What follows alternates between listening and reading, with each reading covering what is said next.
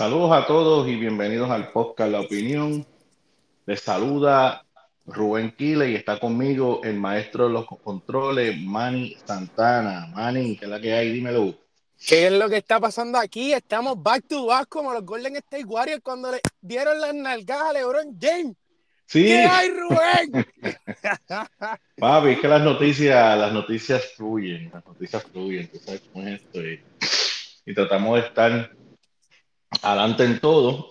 No es fácil, ¿verdad? Porque no somos periodistas, eh, no somos, no somos nada, simplemente somos dos ciudadanos preocupados por lo que pasa en Puerto Rico.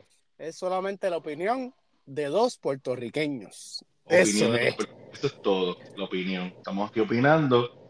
Tratamos, tratamos siempre de dar, una, de dar una opinión informada, ¿verdad? Porque no podemos, ¿verdad? Este, hacerle eso a la, a la audiencia, ¿verdad? Pero queremos reaccionar a, a dos cositas. Tal vez no estemos tanto, pero todo depende porque ustedes nos conocen que una vez que calentamos, pues es difícil. Pero está este, las, que se prevén sean manifestaciones en contra del Hard Rock Café, que se va a abrir allí en San Juan, eh, justo al lado del Departamento de Hacienda de Puerto Rico. Este, hay unos ciudadanos que sienten inconformidad y están, se sienten molestos por, la, por el hotel. Y le vamos a explicar las razones, ¿verdad? Y vamos a dar nuestra opinión, ¿verdad? En, en torno a, a si está bien o si está mal dentro de nuestra perspectiva, ¿verdad? Y lo otro es que Cristian Sobrino, ya rayo, espérate, llevó a una persona que se llama Frankie. eh, No, está, espérate, aquí. Espérate, Kile, no disparate. Ok. Frankie Martínez Blanco, él fue el director, él fue el, jefe de avanzada de las campañas eleccionarias de Barack Obama y Biden. ¿ok? Entonces, él da, él da una- un- unas opiniones acerca de por qué la estadía no llegó a Puerto Rico. Y yo creo que es bien importante que las recojamos. Yo creo que él, él está pensando super outsider, eh, no está siguiendo el mismo, el mismo patrón de lo que es la política estadista en Puerto Rico. Y él está mirando mucho más allá. Y yo creo que, ¿verdad? Eh, jóvenes como Manny, estadistas como Manny, yo creo que lo van a entender mucho más a él de lo que a lo mejor personas como yo lo entendemos, aunque yo súper concuerdo con, la- con las opiniones de él.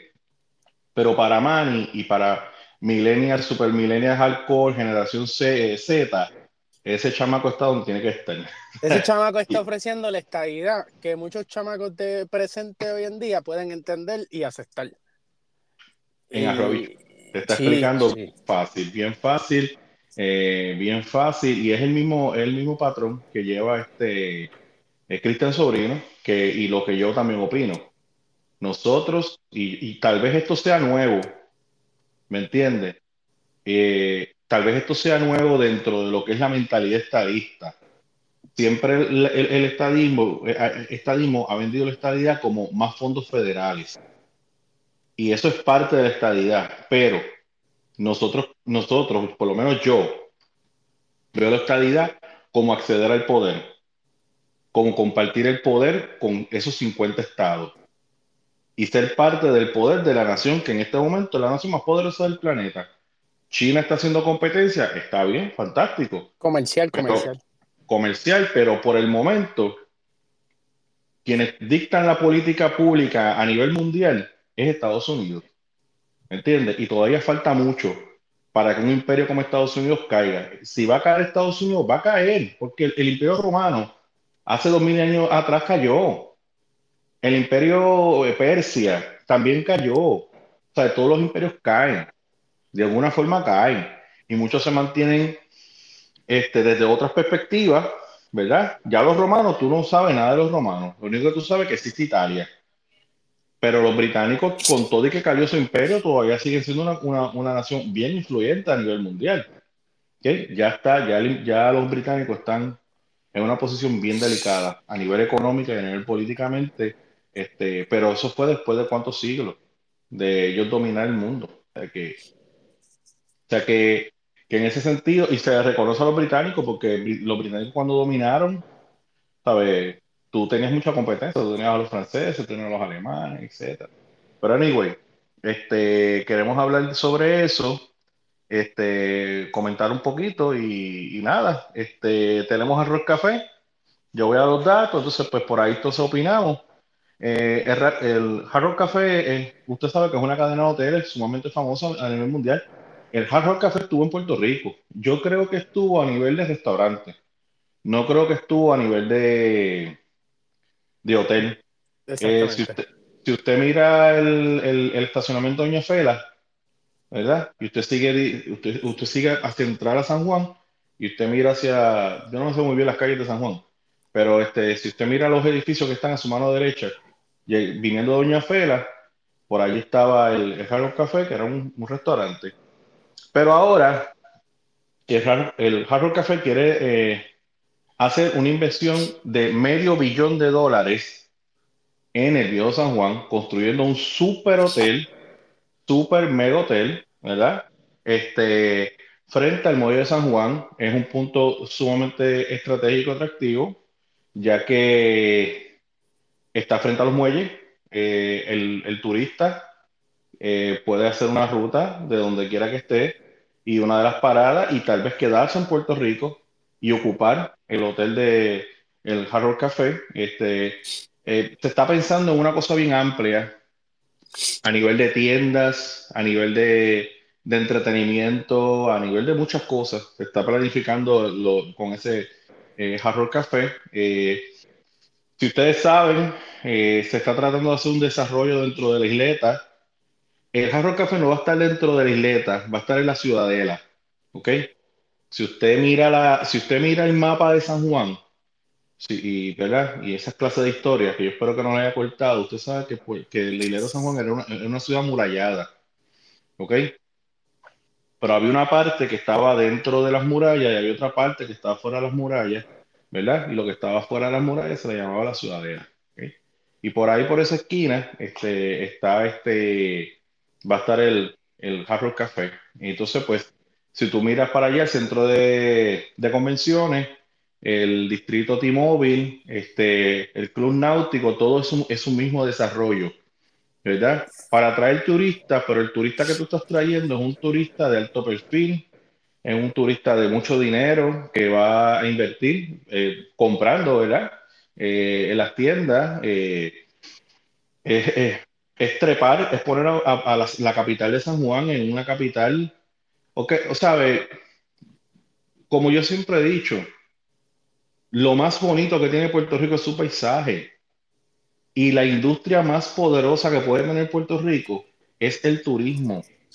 Entonces yo, yo, yo quisiera que todos estos grupos que a veces se oponen a las cosas pensaran que si tú quisieras una independencia para Puerto Rico, tú necesitas tener industrias que te corran esa independencia.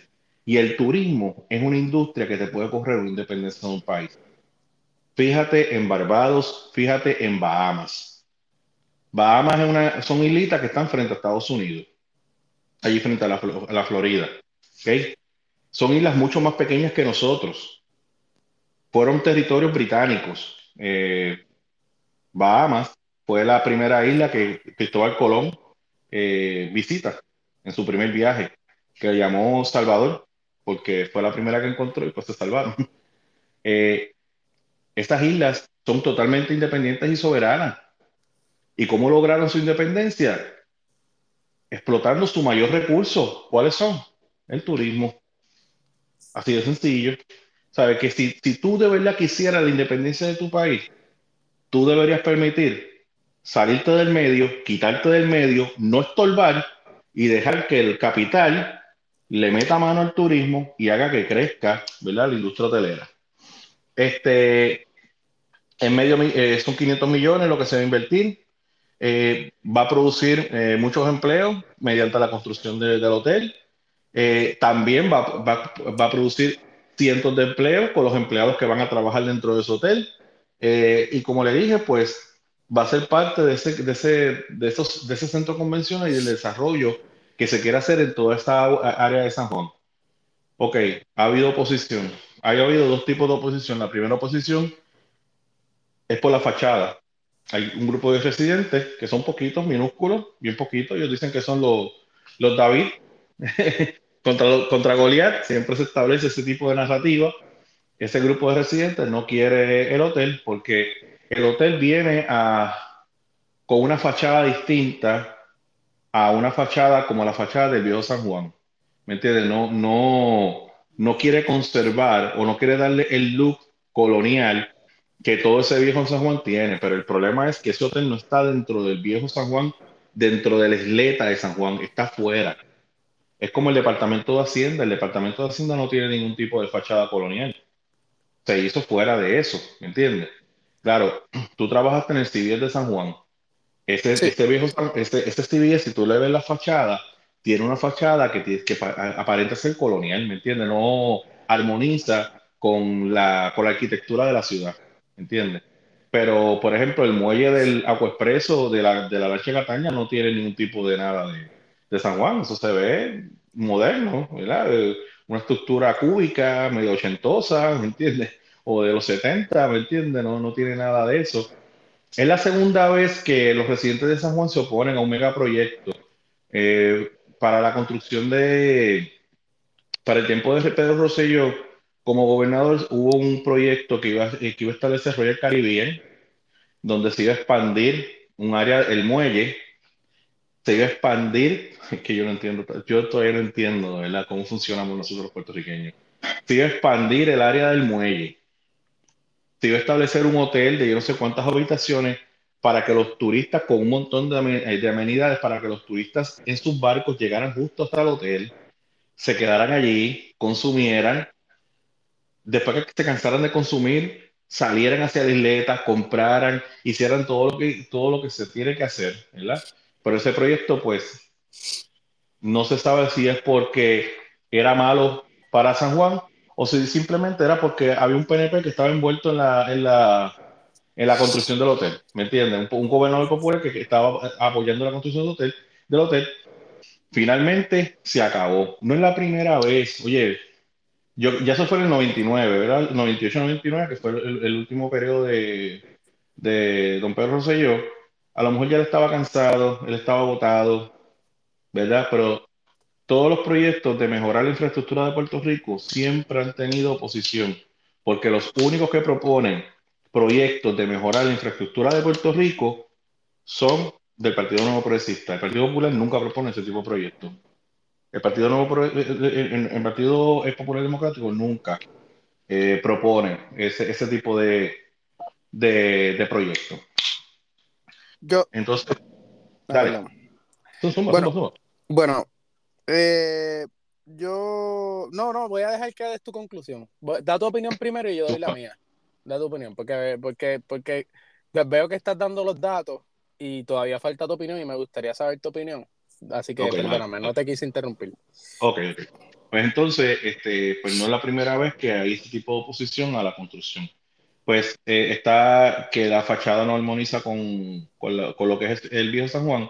Y lo otro es que pudiera haber un problema donde el hotel absorba los clientes entonces los clientes no quieran subir a la isleta debido a que tú tienes este super mega hotel que tiene todo lo que se necesita, tiene restaurante, tiene todo lo que se necesita. Entonces la gente ya no quiera subir hacia el viejo San Juan. Lo cual yo no, yo no encuentro posible que tú vayas al viejo San Juan y no vayas a Exactamente, exactamente. Imposible, imposible. imposible, tú tienes, necesitas por la you, you read my mind, ¿sabes? Es imposible que tú no quieras ver la ciudad murallada. Es imposible. O sea, yo no, yo no encuentro de ninguna forma probable que tú llegues al viejo San Juan, una ciudad de más de 500 años, y tú no quieras visitarla. Eso es estúpidamente improbable. O sea, la gente va a ir a, a la iglesia de San Juan, se va a comer su hot dog, se va a comer su empanadilla, se va a comer su alcapurria para comer lo que, lo que hacen los puertorriqueños, se va, a, se va a tomar su piñita colada. O sea, eso para mí no es, no es posible. Entonces, es, es, es, es este continuo eh, proceso de oponerse al desarrollo por simplemente, en mi opinión, que esta es mi opinión, es oponerme al desarrollo de algo por simplemente agendas politiqueras. ¿Me entiendes? Simplemente es oponerme a algo que, que, que lo propone un gobernador de un partido al cual yo no favorezco por mi visión política del mundo que Puerto Rico debería ser independiente, libre y soberano. Todas esas cosas se pueden trabajar. La cuestión, tal vez mucha gente piense que, mira, habrá que, ¿verdad? Este, modificar la, la fachada, si eso es necesario, pero tú sabes, de who ¿me entiendes? No, no creo que eso sea tan súper relevante. Alta relevante para tú detener la inversión de 500 millones de dólares en la isla de Puerto Rico. Es, es, la cosa. Y, y, con esto termino. Ok, ustedes no lo hacen, ustedes no lo hacen. Está bien, fantástico. Lo que va a hacer Jarro Café es que va a mirar para la República, República Dominicana y va a decir, mira, y ustedes, y ese terreno que usted, ¿cuándo viene? Ya te tengo los permisos aprobados y te tengo mil, dos mil, trescientos millones de que te tengo, te tengo aquí, mira, tengo ahí como mil quinientos trabajadores dispuestos para trabajar. Tú me dices cuándo, porque si Puerto Rico no quiere ese guiso, lo aprovecho yo. Y por eso es que República Dominicana en turismo hace rato nos pasó por encima, por estas follonetas de la gente. Ahí está mi opinión. Pumba, mani. Bueno, esto, a mí me dio, yo, yo vi el, reportaje de Noticentro que hicieron acerca de, los de los residentes del viejo San Juan. Eh, realmente me, dan me da pena, o sea, no quiero que se escuche mal, me da pena que, que perdóname, ahí está. Eh, me da pena que ellos, que, que ellos piensen que Viejo San Juan, porque así lo escuché de un señor, se va a convertir en una ciudad vacía, nada más los que van a querer ir son los gringos, cuando verdaderamente no hay gente que le guste más janguear y vacilar en esta vida que los puertorriqueños. Puedo entender el hecho de que el seguir trayendo infraestructura de, clase alta, pues que los precios en Viejo San Juan suban, la cual eso pasa en todos los lugares turísticos en cualquier país. Vamos a estar claros. Eh, creo que simplemente un desacuerdo, un desacuerdo al progreso y que no se han dado cuenta que el progreso ya está existiendo desde antes de, esto del Hard Rock Café. Pues, pues diste el ejemplo de, Distrito T-Mobile, pero antes de que tú te fueras de PR, Bahía Urbana lo remodelaron. Bahía Urbana no era lo que es Bahía Urbana ahora. Y Bahía Urbana tiene una, tú ves la fachada de Bahía Urbana, tú has ido a Bahía Urbana, tiene una fachada moderna. Sí. No tiene una fachada antigua. Y, ahí es que volvemos. Pusiste Distrito T-Mobile. Aquí yo pongo Bahía Urbana. Todo se está viendo que poco a poco se está cambiando las infraestructuras del viejo San Juan para, para atraer a, a los turistas. Esa idea de que, de que el turista no ir al morro, eso, perdónenme, eso es una soberana estupidez el, turista viene a turistear. Este, y, me molesta muchas veces que quieren hacerlo ver como si hubiera un tipo de separación entre el turismo estadounidense y el turismo de nosotros, porque escuché también otro señor dentro de la misma entrevista diciendo como, ah, quieren compartir esto en Orlando. Y yo, pero pero, ¿cuál, es, el problema con Orlando? O sea, Orlando tú vas todos los días, todo el tiempo, a cada rato, todos los puertorriqueños vamos a Orlando. ¿Me entiendes? Sí puedo entender, puedo entender el, punto de ellos de, que el espacio, pues, obviamente, es bien pequeño, ¿me entiendes? Pero, pero si, si ya se hizo para hacer ese building, yo pienso que esto es simplemente los medios intentando hacer ruido pero esto ya se va a hacer. Inclusive, estamos hablando de esto, pero también el Normandy lo van a remodelar. O sea, estamos hablando de un San Juan nuevo. ¿Me entiendes lo que te quiero decir? Y, yo soy una persona, quizás porque soy, porque soy joven, esto, que me, que me emociona esto. Yo, tú, sabes que ya mismo yo me voy para allá afuera y el hecho de que yo vuelva y vea un Puerto Rico con cosas nuevas, con cosas frescas, que dejen de estar viendo esos edificios abandonados que hay en Viejo San Juan, que a mí me, me revienta que en Viejo San Juan haya un edificio abandonado. Y, ah, y otra cosa que iba a decir acerca de la opinión de, que la gente no iba al morro. Eso es un disparate. Porque, ¿sabes qué? Lo primero que pasa cuando hay un crucero al frente, te lo digo yo que trabajo en el es frente al, al muelle, es que hay cinco o seis personas con un paquete de turismo en la que te llevan por todo San Juan en una guagua. Eso es parte del turismo del país, ¿me entiendes? Así que esto es simplemente ruido de gente molesta que obviamente están molestas porque tienen sus casas en el, en el viejo San Juan y son personas mayor, mayores que nunca pensaron que San Juan iba a hacer esos cambios que, que están haciendo. Pero, ¿sabes qué? Esto. Este es, papi, este es el futuro, ¿me entiendes? Se necesita invertir en el país, se necesita traer cosas nuevas al país, traer esa emoción de que las personas puedan venir para acá. Y sí, se le pueden ofrecer otras cosas, pero volvemos. ¿Cuál es el problema de meterle el pie a personas que quieren invertir en nuestro país? Cuando verdaderamente no estamos haciendo nosotros mismos como puertorriqueños algo al respecto. ¿Me entiendes lo que te quiero decir? Yo te voy a dar una opinión bien personal mía. Yo cuando pasó lo de Distrito T-Mobile, a mí no me gustaba mucho la idea, pero ¿sabes qué? Distrito T-Mobile no tan solo ha traído turistas, sino que ha potenciado la cultura puertorriqueña en este país. ¿Por qué? Porque en Distrito T-Mobile hay, un, hay algo que se llama Coca-Cola Music Hall. Y Coca-Cola Music Hall le ha dado oportunidades a jóvenes puertorriqueños, artistas puertorriqueños que no tienen el nivel de fama o el nivel de popularidad para poderte llenar un choliseo o un Irán. ¿Y con dónde empiezan? En el Coca-Cola Music Hall.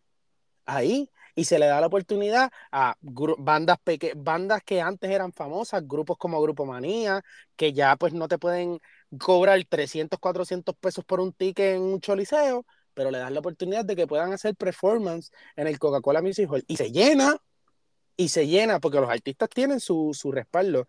Que sí, podemos hablar de muchas cosas negativas, pero de la misma forma que podemos hablar de cosas negativas, podemos hablar de muchas cosas positivas, porque yo no estaba muy de acuerdo del, del distrito Timor, porque para mí es muy caro.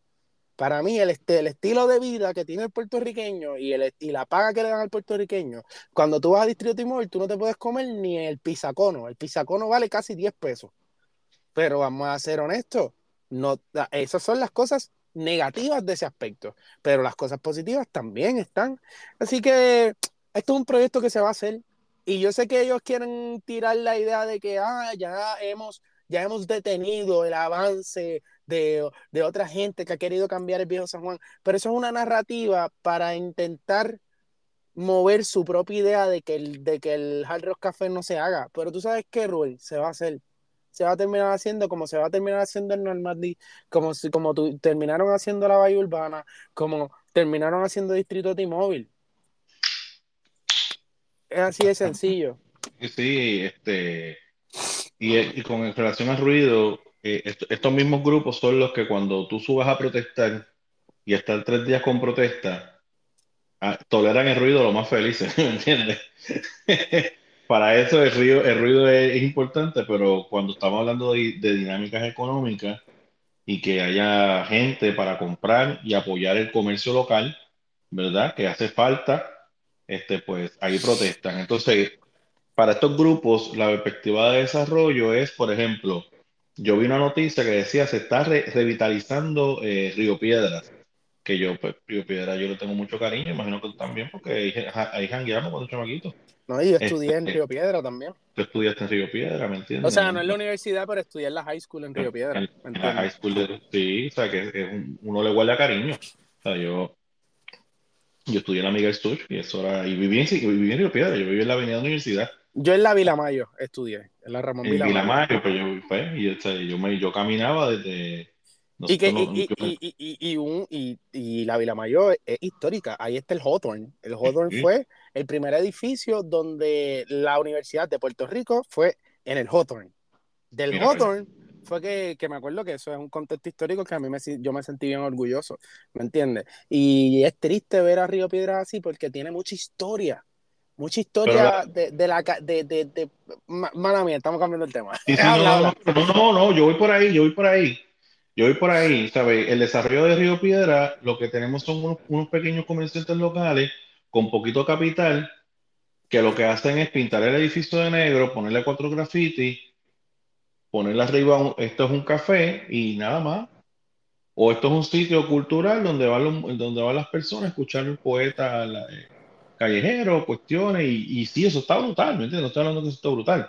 Pero yo siempre he visto a Río Piedra como una, un city walk, que eso en Estados Unidos hay muchos sitios así, que es lo que, que es lo que es el T-Mobile, un sitio donde tú puedas ir a caminar, donde haya seguridad, donde haya negocio, donde haya, tú sabes, esta cosa de que, ¿verdad? De uno poder, este, como era antes, el, el paseo de Diego era eso. Es- Yo no sé si tú llegaste a verlo cuando estuviste, estuviste en la escuela, ¿verdad? Pero el paseo de Diego era un, un city walk, o sea, tú caminabas por allí, comprabas tus cositas. No, para eh, mí, para mi desgracia, Río Piedra, ya cuando yo estaba en high school, ya era el Río Piedra que tú conociste después. Río. Piedra, Río Piedra, yo me puedo recordar de ese Río Piedra cuando yo era pequeño, que iba con mi mamá a hacer compras, que Exacto. verdaderamente ahí sí era seguro y Eh, eso, eh, pero ya cuando yo entré a la high school, ya Río Piedra no era seguro, ni siquiera era seguro ya. Mira, yo, yo cogí una- la guaguita de, que era la piscicorre, la, la tomaba allí en Cupey, llegábamos a Ripera, a veces nos íbamos a pie, porque de Cupey allí era, un momentito, eh, cogíamos la piscicorre y allí pues íbamos para las tiendas y había Journey, había de, de todo, con ropa de tenis. Eh, después trabajé en Río Piedra, en el Paseo de Diego, en el shopping del Paseo de Diego y en Church, y después nos mudamos con mi familia, nos mudamos a Río Piedra, allí en la Avenida Universidad, y, y de allí pues empecé a estudiar en, en la Miguel Such. Este, ¿sabes? Yo hice una vida completa en Río Piedra y Río Piedra tiene una mística que es bien especial. Y allí había de todo, allí había de todo, había McDonald's, había Kentucky, había, había de todo, o sea, de todo. Yo creo que todavía pre- pre- el, el Burger King de allí de la Galarza todavía está este, junto a la torre de la universidad, pero era, o sea, yo cruzaba la universidad a pie, es, es una experiencia bien bonita, bien bonita, bien bonita, de verdad. Este, Río Piedra tiene una, una, una magia, este, y lamentablemente, pues, yo hice un, yo hice un verano de, un verano, eh, trabajé eh, en una escuela de, eh, de maestro de verano y me di la vueltita por Río Piedra y llorando, por, por triste, triste por cómo estaba. Este, yo me recuerdo que la decadencia de Río Piedra comienza con, del, del downtown, del pueblito, la explosión de Humberto Vidal, eso, eso afectó el comercio grandemente y lo que mató a Río Piedra fue la construcción del tren urbano. Esta construcción, de verdad que ahí sí que lloré. ¿sabes? Mató el comercio, porque no, el, era un campo minado, ¿sabes? No había donde dejar los carros, no había, eh, la gente poco a poco dejó de, de- dejó de ir a Río Piedra y, y se fueron para las Américas, allí a, a bregar. Este, las tiendas que eran atractivas se fueron yendo y pues, ahí están, ahí están. Pero, pero, pues, este, pues no queremos eso para San Juan. O sea, queremos que San Juan siga al paso. Mira la mirada que tiene este, el Fonalleda de Plaza de las Américas, donde siempre busca traer tiendas que sean atractivas, mantener un lugar limpio, bonito, seguro, lo, estacionamientos, ¿me entiendes? Moderno. y lo que, y Este, lo que pasa es, Rubén, que, que la, eh, a mí me- a mí lo que me molesta es que ya esto es un plan en San Juan que lleva tiempo, porque hace cuánto la bahía urbana la remodelaron, hace muchos años la bahía urbana la remodelaron. Yo creo que eso fue a finales de los tiempos de, Sa- de Santini. Santini era alcalde cuando aquí se estaba hablando de remodelar la bahía urbana, ¿me entiendes? De hacer la bahía urbana. Y, y inclusive es al nivel de que tú sabes, viste, lo estamos hablando aquí porque nosotros somos de PR, calle. Tú sabes que es la perla a en la perla les gusta vender sus churros. Tú sabes de lo que yo estoy hablando. Y hace poco pasó una situación en la que, volvemos, es un área turística. Una persona extranjera, una persona de los Estados Unidos entró a la perla grabando y ya tú sabes que lo tostonearon. Pues ya tú sabes qué pasó, ¿verdad? A la semana la policía se metió a la perla. Hace dos días la policía se metió a la perla después de esa situación. ¿Qué es lo que te quiere decir? Que quieren dar una impresión que San Juan es seguro, que puedes ir a la perla, que puedes ir a esos lugares, porque la perla es un lugar histórico también, ¿me entiendes? Así que, mi hermano, es el progreso, ¿me entiendes? No, no, no puedes detener el progreso, no lo puedes sabes, detener. tratan de, tratan de vender un... O sea, la perla es un sitio, pe- es un sitio peligroso, ¿me entiendes? Y tú tienes que, si no te sabes los códigos en la perla, pues tú vas a tener problemas, ¿me entiendes? Porque vas a hacer estupideces y, y te va, hay un área que tú no puedes llegar allí, acabó. Hay otra que sí puedes llegar, pero hay otra área que tú no puedes llegar. ¿Sabes? Yo nunca entraba a la perla, nunca, o sea, nunca a la perla. Este, y viví mucho tiempo en Puerto Rico. Y yo me recuerdo que tuvo un hermanito Lo que pasa es que yo pienso que en, el momento, viste, no, te, no estoy diciendo que... Pero yo siento que en el momento que tú entraste a la perla, la perla ya e, era más caserío, o digo, más caserío, no, más barrio de calle que, que lo que es ahora. Sea, la perla hacen hasta eventos en los que tú puedes ir y abren una piscina, pero todavía, todavía eso es algo que se está haciendo poco a poco, porque tú sabes que en todo en esta vida hay resistencia. Y, pero ellos le están dando hace muchos años. Yo puedo decirte fácil, como cuatro o cinco años, en la que la perla se le está dando la idea de que es un área turística también. Pero tú sabes cómo funciona la resistencia. verdad. No, no, y, eso, y por mí eso está cool, ¿me entiendes? Pero es lo que te digo, ¿sabes? Yo siempre he tenido la impresión de que la perla es un lugar peligroso, aunque yo tuve, tuve una compañera de trabajo que ella era de la perla y me dijo, no, no, no, tú tienes una concesión equivocada. Tú puedes entrar a la perla, pero hay una zona de la perla que si vas a entrar, pues tienes que saber qué lo que está haciendo, pero hay otra perla que tú puedes ir allí, compartes con la gente, te comes tu pionono y la pasas muy bien. Pero es como en todos los lugares, ¿me entiendes? El mismo viejo San Juan hay unos lugares que tú puedes entrar y otros lugares que tú no puedes entrar. Y en New York también. New y York, New York. Y tú puedes estar en el, en el Madison Square, en el Madison Square Garden, bueno, el Madison Square Garden no, esa, ese bloque es bastante seguro. Pero tú puedes estar en, Times Square, Times Square. Tú puedes estar en Times Square, a dos o tres calles debajo de Times Square, papito, te pueden asaltar. Exacto. ¿Entiendes? Sí, sí, no, o sea que eh, básicamente es eso. Que no. Este. Pero se está buscando cambiarle la, imagen, la mirada a San Juan y, y que todo, todo tiene que, que, ¿cómo se dice? Armonía, armonía.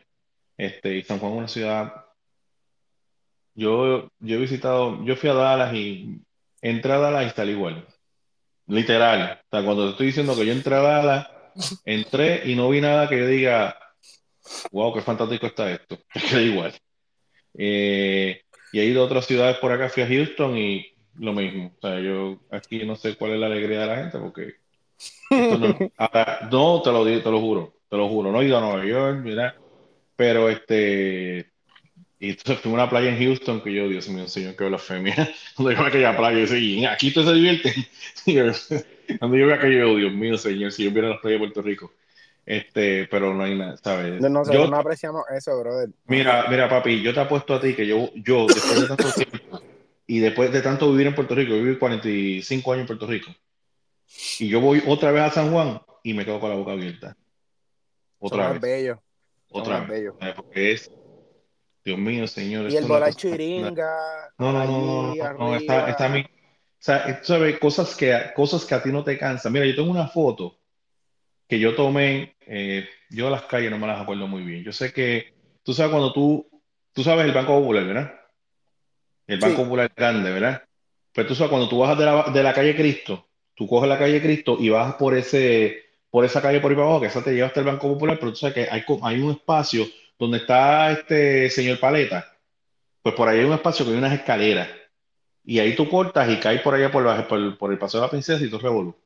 Yo tengo una foto allí de la luna, que yo dije, Dios mío, ¿qué es esto? Yo bajaba del centro, era de noche, y me paro, y cuando yo veo la luna, yo tengo que pararme yo estuve media hora viendo la luna. Una cosa, pero te digo, le tiré fotos de mil maneras. Bueno, una cosa espectacular. Espectacular, ¿sabes? San Juan es hermoso, Puerto Rico es hermoso y tiene mucho para dar. Tiene, tiene mucho para dar, pero hay que permitir que haya gente que, que sepa del negocio y que la haga producir para que entonces no tengamos un pueblo fantasma como Río Piedra.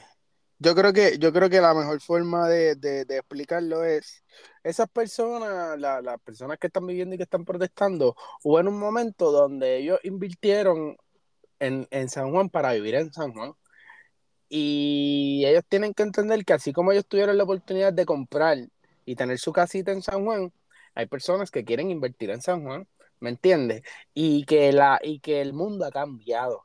Ya turismo no es, o sea, nosotros es hermoso, nuestro país es hermoso, pero tienes que entender que hay que ofrecer otras cosas. ¿Me entiendes lo que te quiero decir? Hay que aprovechar lo que tenemos y, y mercadearlo. Y maximizarlo, maximizarlo. La gente dice, ah, mercadeo, ¿no? ¿qué es mercadeo? Es mercadear. Parece una mala palabra, pero no es una mala palabra, mercadería. Brother, ese Hard Rock Café, yo vi esa imagen, eso se ve brutal. Eh, Tirarte una fotito ahí al frente, brutal. no, Eso es no. piquete. Y uno quedarse porque siempre la gente dice, mira, siempre hay habitaciones que uno puede llegarle y es estúpido, ¿sabes? Realmente es estúpido, ¿sabes? Eh, por ejemplo, yo no gano tanto dinero, yo no gano tanto dinero en Puerto Rico. Yo fui a Villa Urbana y me comí mis hamburguitos y mis cositas. Ahora, pero, para- para- pero es que tú te das cuenta que son ambivalentes, porque para el, para el, para el Normandy, para la Bahía Urbana, para Distrito T-Mobile, nadie se quejó. Ahora te vienes a quejar. Ahora. Por eso, ¿sabes? Sí. Que a la hora de la verdad, la gente estupidea, ¿sabes? Yo no soy millonario, porque no lo soy, ¿entiendes? Y yo me daba mis lujitos, eso no, la gente siempre, uno siempre resuelve, ¿me entiendes? Claro, uno paga las deudas, porque eso hay que pagarlas, pero siempre uno guarda sus chavitos para bregar, ¿me entiendes? O sea, como que para bregar. Bueno, vamos a hablar de, vamos a meterle a lo de una reacción a lo de Cristian Sobrino, su podcast y su entrevista a Frankie Martínez Blanco. Como dije, Frankie Martínez, eh, eh, Frankie, eh, Martínez Blanco, él fue parte de la avanzada de Barack Obama y de John Biden. Él es demócrata, demócrata. Él es, él es woke, pero para, lo- para las cuestiones sociales. ¿Me entiendes? Pues él cree en todo lo que, ¿verdad? Transgénero todas estas, cuestiones. Pero en el, en el aspecto económico, él es libre empresa, capitalista, full, tú sabes, en, esos aspectos. eh, entonces, yo traigo este tema porque, porque, porque en Puerto Rico, esas mismas guerras culturales que están pasando en Estados Unidos se están metiendo a Puerto Rico. ¿Me entiendes? Entonces, ya los estadistas se están dividiendo entre demócratas y republicanos, ¿verdad? Entre pro Biden y pro Trump. Y yo creo que eso no es el enfoque que nosotros como estadistas debemos tener. ¿Por qué? Porque a la hora de la verdad, nuestra lucha es otra. Nuestra lucha es conseguir la estadidad para Puerto Rico. Hay uno, uno individuo, este, él es de apellido Albino, que trae un argumento que de nada vale conseguir la estadidad si cuando consigamos la estadidad, Estados Unidos es un país socialista. Eso fue lo que él dijo. Eh, yo no creo que Puerto- que Estados Unidos se convierta en socialista, ¿sabes? Puerto Rico está lleno, eh, Estados Unidos está lleno de mucho capitalista para que eso se logre. Las empresas y compañías más poderosas del planeta están allí, ¿sabes? No creo que esa gente permita que Estados Unidos se convierta en un estado este, socialista. Este, no, creo que eso pase. Pero nosotros tenemos que entender que nuestro ideal es la estadidad. Y a la hora de la verdad, nosotros tenemos que buscar la forma de crear puentes con ambas vertientes, la vertiente demócrata y la vertiente republicana, porque mira lo que pasó. Nos fuimos solamente por el lado demócrata, no trabajó los republicanos y a la hora de aprobar el proyecto en el Senado, los demócratas pudieron darnos el voto a favor, pero, y, perdón, cuando fuimos a la Cámara, sometimos el proyecto, todos los demócratas nos dieron el, vo- el voto a favor, pero los republicanos no, como que era una gran victoria, porque es una gran victoria porque, porque se aprobó un proyecto donde estaba la estabilidad y se decía, si se gana, si se gana, eh, eh, si gana la estabilidad, la, la autoejecutamos, ¿sabes? Que eso es un gran éxito, que era lo que discutía este, el, este Frankie. Pero nosotros tenemos que tener una mirada mucho más amplia y más fuera de, de esta pelea que hay en Estados Unidos acerca de los woke o los no woke y el radicalismo que se, que, se quiere meter, pues nosotros tenemos otra mirada. Entonces, este señor dice que ahí, ¿dónde está o cuál es la oposición a la estadidad? La oposición a estadidad, para, para que muchas personas entiendan, no necesariamente tiene que ver con una oposición por cuestión racista. Eso no es, no es la oposición. La oposición a la estadidad más que nada es por la cuestión del poder. ¿Cómo se va a destruir el poder? ¿Me entiendes? ¿Sabes? Si nosotros somos, si nosotros tenemos una población de más de un millón, de tres millones de habitantes, pues obviamente nosotros tenemos una, una población de más de, de 3 millones de habitantes, nos vamos a ver en una ventaja mucho mayor frente a, por ejemplo, estados que literalmente tienen un millón de habitantes. Aunque son territorialmente mucho más grandes que Puerto Rico, cuando tú cuentas su, su población, eh, eh, es menor. Por ejemplo, si te vas a los estados del oeste de los Estados Unidos, nosotros vamos a superar a muchos estados a nivel de congresistas que vamos a necesitar versus ellos. ¿Me entiendes? ¿Por qué? Porque ellos tienen menos habitantes, aunque son más grandes que nosotros territorialmente hablando. A lo mejor un territorio como Montana, que es inmenso, que es grandísimo, pero no tiene casi gente, va a tener mucho menos congresistas de los que tiene Puerto Rico. Y ese punto, ese punto es difícil para mucha gente. Y más con la premisa de que Puerto Rico pudiera convertirse en un Estado demócrata y no republicano. Lo cual yo sigo diciendo y lo he dicho y lo recalco y lo recalco y lo recalco.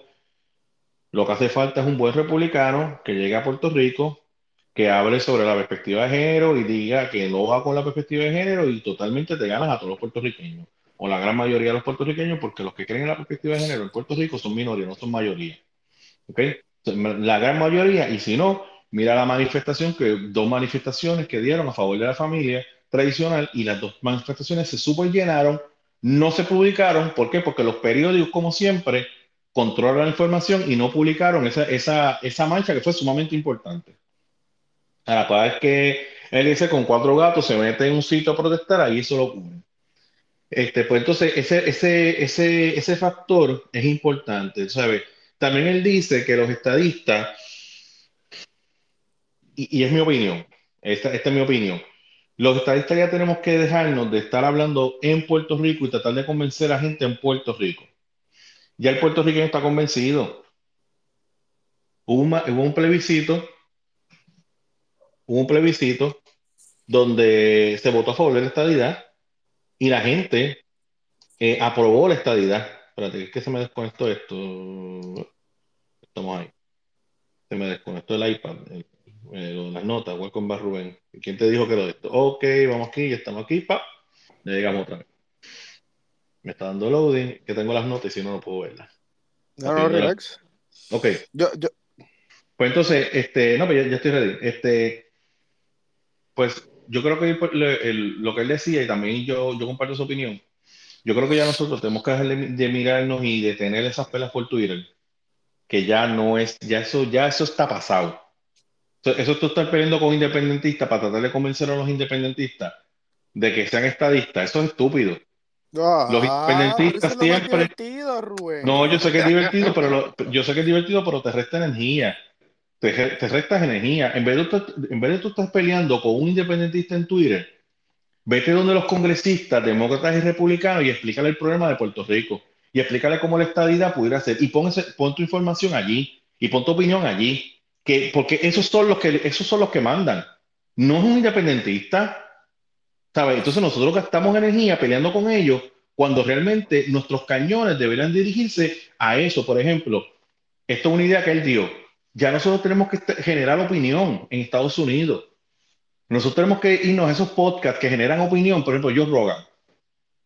Vaya usted como estadista y explícale a Joe Rogan qué es la estadía para Puerto Rico y cómo Puerto Rico pudiera ser un gran, un, gran aliado para Estados Unidos y que no necesariamente Puerto Rico sea un estado demócrata y que esa opinión allí, en ese podcast que es súper escuchado por, la, por, el, por el lado conservador de Estados Unidos, entienda qué es Puerto Rico. Eso es sumamente estar fuera de la caja. Yo creo, yo creo que, que, una de las cosas que está mucho a nuestro favor es la habilidad que nosotros tenemos al, al ser hispanohablante. O sea, recuerden que el, el inglés para el, para el suramericano y el centroamericano, al ser la gran mayoría hispanohablante, vamos a decir la gran mayoría, porque también está el portugués y el creol, hay diferentes tipos de lenguaje, pero se asimila mucho en Latinoamérica el, el hablar inglés al, al, imperio, al imperio americano, ¿me entiendes lo que te quiero decir? Y yo creo que nosotros mismos, vamos a decir, una de las cosas que podemos ofrecer es que nosotros al ser Estado podemos, podemos crear conexiones con el, el, países como Centroamérica y Suramérica, donde ellos son hispanohablantes, y el puertorriqueño hacer un ciudadano americano y también obtener la estadidad puede ser un hispanohablante, o sea, natural, que pueda llegar a una conexión cultural con ese tipo de, países. Eso es algo que el estadounidense no es difícil llegar a hacer, porque el estadounidense pues habla inglés, es otro tipo de cultura, ¿me entiendes lo que te quiero decir? Nosotros Somos un puente entre Latinoamérica y Estados Unidos. Claro, completamente. Mira, otro, otro detalle, este, nosotros tenemos que llegar a los, grupos de influencia, sumamente de influencia. Por ejemplo, pro-choice. es un grupo de influencia bien brutal en Estados Unidos. ¿Entiendes? Que son los que no creen en el aborto. Llega a esos grupos. Eh, los judíos, llega a su grupo. El, el, judío entiende nuestra situación porque vivimos la, hemos vivido la misma situación. ¿Me entiendes?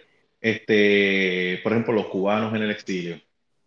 Tú sabes que los cubanos es un grupo tan y tan poderoso, tan poderoso en Estados Unidos, y eso lo comentó, te estoy repitiendo lo que él comentó, eh, legisladores en California bajan a la Florida para darle apoyo a los cubanos en el exilio. Imagínate lo poderoso que es ese grupo, diciendo nosotros creemos lo que ustedes creen y nosotros creemos una Cuba libre, republicana, eh, fuera de eh, libre y democrática. ¿Ok? Los cubanos en el exilio se pueden identificar con nosotros, ¿ok? Y a la misma vez ellos entienden, ellos saben que uno de los principales objetivos de lo que es la República de Cuba comunista es Puerto Rico. ¿Sabes? No, no hay un país en Latinoamérica que apoye más fuerte la independencia de Puerto Rico que Cuba. No lo hay. ¿Ok? Así que por esa línea nosotros tenemos que ir donde los cubanos y decirle, ayúdanos. ¿Por qué? Porque Cuba, la Cuba que tú quieres libre y, el, lo, que, lo que queda del remanente castrista allí, quiere que Puerto Rico sea libre. Pues entonces tú le vendes el mensaje a través de eso. Vamos a ir a llevarle la contraria a esa gente. ¿Me entiendes? Que hay un montón de formas. Pero ya Puerto Rico tiene que olvidarse de los plebiscitos, lo que es el sector estadista, tiene que olvidarse de, los plebiscitos y empezar a buscar fuera de esa caja y empezar a hacer opinión pública en Estados Unidos. Empezar a, a ganarse el respeto de los grupos de poder en Estados Unidos. ¿Sabes? Está bueno Casablanca, está bueno el Congreso de los Estados Unidos, pero yo tengo que mover este mensaje como lo hacen otros grupos.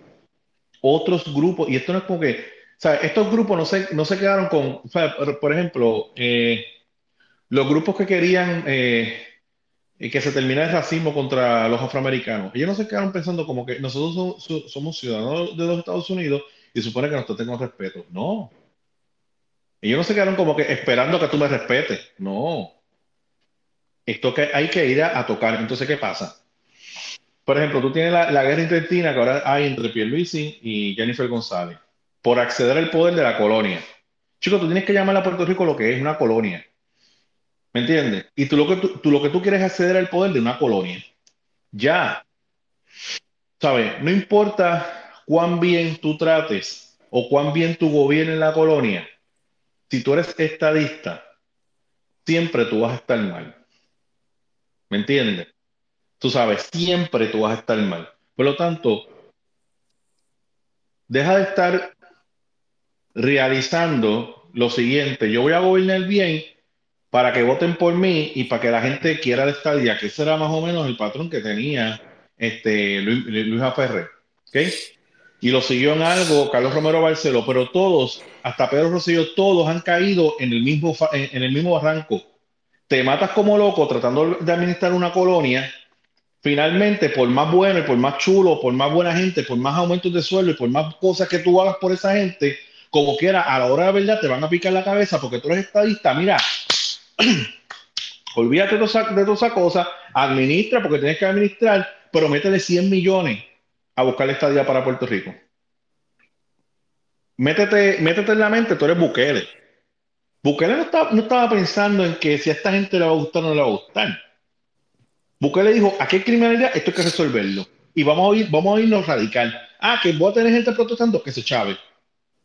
Pero yo voy a hablar con esto. Y mira, ya Salvador, ya Salvador lo, lo que se dice es que es un sitio seguro. Métele, métele radicalmente dinero a la estadía, busca la estadía porque sabes qué. A ti no, ¿sabes? El estadista, que yo creo que es mayoría en Puerto Rico, pues obviamente, sí, mira, si tú coges, y perdón, me estoy, me estoy extendiendo. no, no. Si, si, tú tomas, si tú tomas eh, todos los votos que sacó el Partido Independentista, Victoria Ciudadana y Dignidad no se acerca a lo que consiguió la estadidad. No se acerca. Sumados todos, no se acercan. ¿Entiendes? ¿Sabes? La estadía le ganó a todo. Le ganó al gobernador, le ganó a la convención residente, le ganó a todos. Pues por lo tanto, si tú eres un gobernador que sabe lo que, si tú eres un candidato a la gobernación que sabes, métele más presión a la estadidad, que automáticamente los votos te van a llegar. Pero si tú vienes con que, ah, es que el humo hay que arreglarlo. Si tú vienes, ah, no, porque hay que buscar otra forma, porque esto de la habilitación no está bien. Ah, que yo, no, no, no, no, no, no, no, me, no bregas con eso. El secreto del éxito de Ricardo Rosselló fue, fue su disposición a bregar con el problema del estatus y su apoyo a la estadidad. Eso fue lo que lo trajo a él. Nada más. Puerto Rico ahora es que es, ese fue por ahí, de barrio en barrio, de pueblo en pueblo, informándole a la gente, educándose que la estadidad. El resultado fue que la gente dijo que este tipo está en serio con la estadidad. Olvídese de todo lo demás. Porque yo sé que hay muchas personas que a la hora de verla, cuando tú le entregas una propuesta seria de tus deseos, mira, si tú me das cuatro años, si tú me das ocho años, yo te voy a acercar mucho más a la estadidad de lo que está.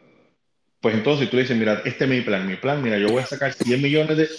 Mira, lo puedes anunciar en un principio yo voy a sacar 100 millones de dólares que lo voy a invertir en esto. ¿Por qué? Porque el pueblo dio un mandato que quería la estadía para Puerto Rico. Y eso está bien, ¿sabes? Eso está claro. El mandato está. Tú me diste un mandato para la estadía, pues yo voy a buscar esa estadía. Y le voy a meter 100 millones en cabildero. Como hace, como hace el Senado, que le mete 100 millones o le mete un montón, un montón de dinero a cabilderos para que apoyen el ELA.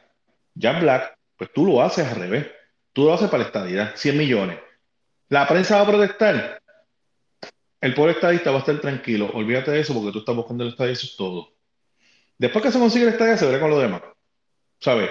Si tú, si, tú lo, si, tú lo llevas desde ese punto de vista, la prensa va a decir, no, pero es que tú te crees que el estadía lo va a solucionar todo. No, porque tú te crees, mira, la, prensa es estúpida. La, prensa, la prensa dice lo que el pueblo quiere escuchar. Eso es lo que hace la prensa. La prensa, que, la prensa dice, eh, dice lo que unos sectores quieren escuchar. Unos sectores, ¿verdad? Perdóname. Porque a la hora de la verdad, si, si, más de, si más de la mitad del pueblo apoya la estadidad, yo creo que ese pueblo está esperando que tú cumplas ese mandato, porque eso fue un mandato directo en la urnas. Pues por lo tanto, tú tienes que entonces, tú gobernador de Puerto Rico, montarte en un avioncito y irte ahí al estado de Arizona y decir a la gobernadora de Arizona y a los legisladores en que yo te puedo ayudar. Porque son republicanos. ¿Me entiendes? Y, tú, y tú tienes que entonces empezar ciertos sectores acá. Ah, los republicanos, pues vamos a enamorar a esos republicanos, vamos a conseguirle votos, vamos a conseguirle dinero, vamos a conseguirle esto, vamos a conseguir lo otro. Es así, ¿me entiendes? Es como que, y de eso mismo, y en eso yo estoy sumamente de acuerdo. O sea, nosotros tenemos una diáspora boricua, que se le llama eso de autonomía en diáspora, que hacen precisamente eso. Lo que pasa es que la prensa no cubre todo lo que ellos hacen. O sea, no lo cubren negativamente. Pero realmente la, la, diáspora boricua precisamente hace eso mismo. Vaya y enamora eso, a, esos eh, políticos demócratas, los enamora a tal punto. ¿Sabes? se está llegando el punto que mira esto que los republicanos están en contra de la estadidad porque están diciendo que la estadidad es una medida socialista en contra de Estados Unidos. Y los estadistas están permitiendo que ese mensaje corra. No, tú no puedes permitir eso. Entonces ya mismo los protrón de Puerto Rico van a decir no a la estadidad porque son socialistas. Caen en esa estupidez. Este, pero ya este, Puerto Rico, el sistema estadista tiene que eh, acceder a, a, lo que son a, lo que es el poder en Estados Unidos a los centros de opinión, este, establecer alianzas con, con, sectores, que eso también lo hablé, este, y, y, lo mismo, ¿sabes? Lo que dije, hay que olvidarnos de, hay que preparar, hay que prepararnos para la estadidad, ¿me entiendes? Eh, él comenta que Alexandria Ocasio dice que hay muchas personas que se equivocan. En Washington las cosas no ocurren de la noche a la mañana. Eso de que la estadía ahora, esto no es así. Y eso no va a pasar así. La estadía es un proceso, ¿me entiendes? Lo cual tú te tienes que preparar para cuando tú veas la oportunidad, entrarle. Pero si no estás preparado, si no estás ubicado, si no estás en la posición, ¿me entiendes? Es como tú tener un soldado en un lugar bien apartado del planeta, ¿verdad? Y diciendo, aquí nunca pasa nada. Sí, bueno, en algún momento va a pasar. Y yo espero que tú estés preparado cuando eso pase.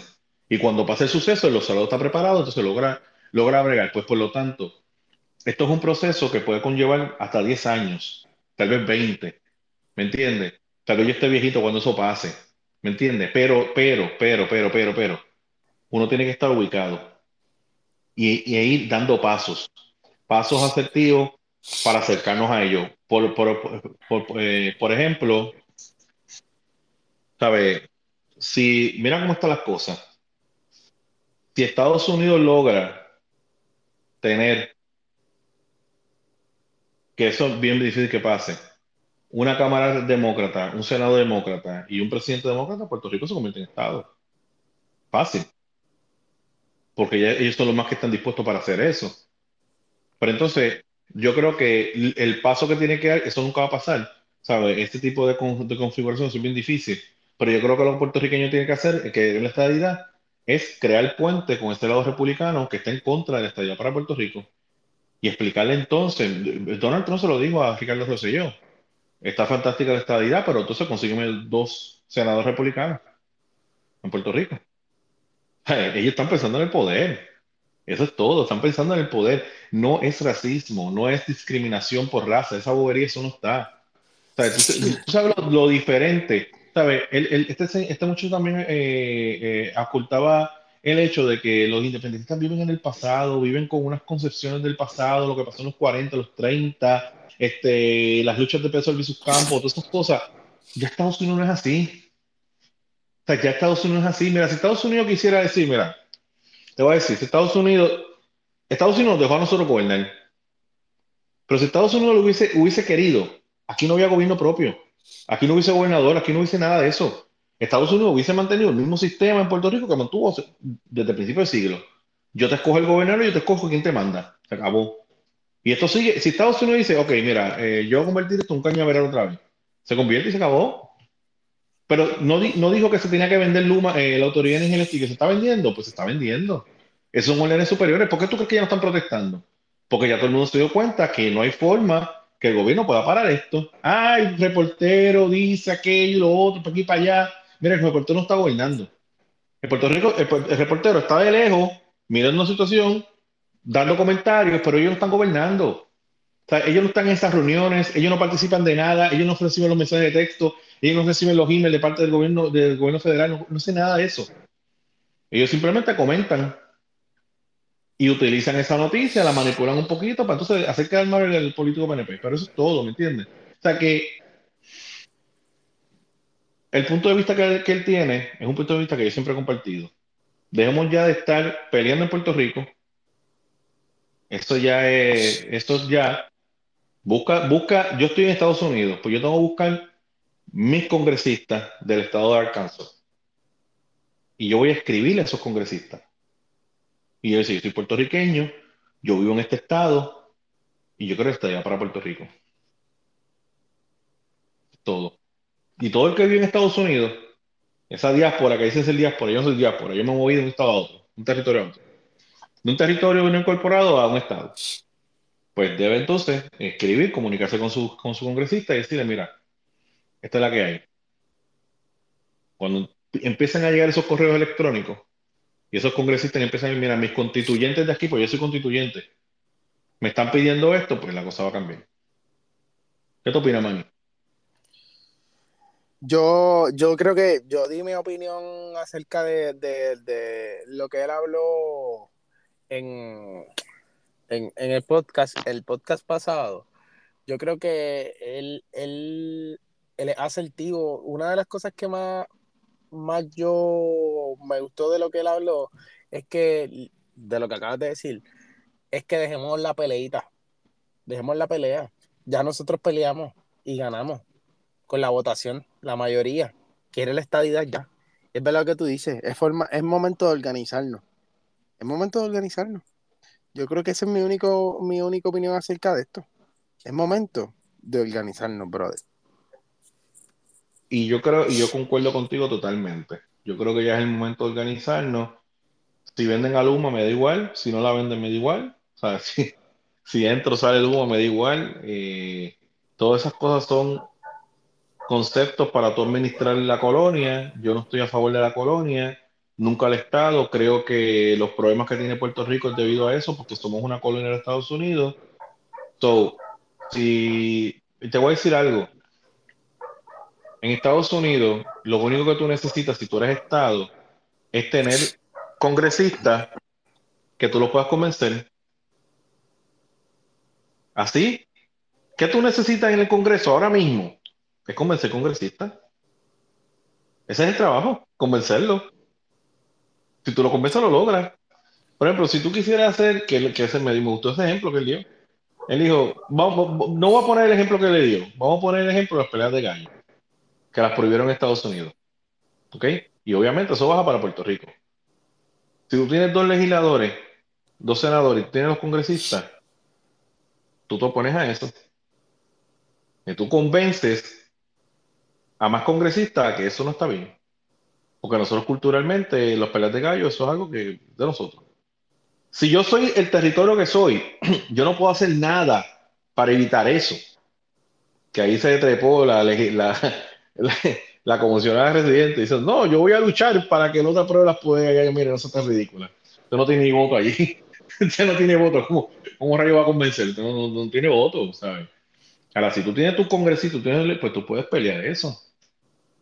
Tú quieres establecer los dos idiomas y darle prioridad al español en Puerto Rico, tú puedes lograrlo.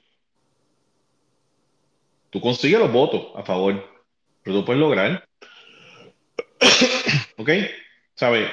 Estamos hablando de, ser parte de la nación más poderosa del planeta. Estamos hablando de ser nosotros los que dictemos política pública en el mundo. Eso es lo que estamos hablando. Estamos hablando de ser los reyes. Así de sencillo. ¿Me entiendes? ¿Sabes? Fondos federales sí son cute, pero poder. Poder. Y, y, fondos, eh, eh, fondos federales, pues paridad de fondos, eh, no es lo mismo que tú sabes que eso viene default, que, que los fondos vienen default. ¿Entiendes? También el sector estadista tiene que, que, que establecer cuál va a ser el modelo económico bajo una estadidad hacia dónde nos vamos a dirigir. Da el turismo. turismo y farmacéutica.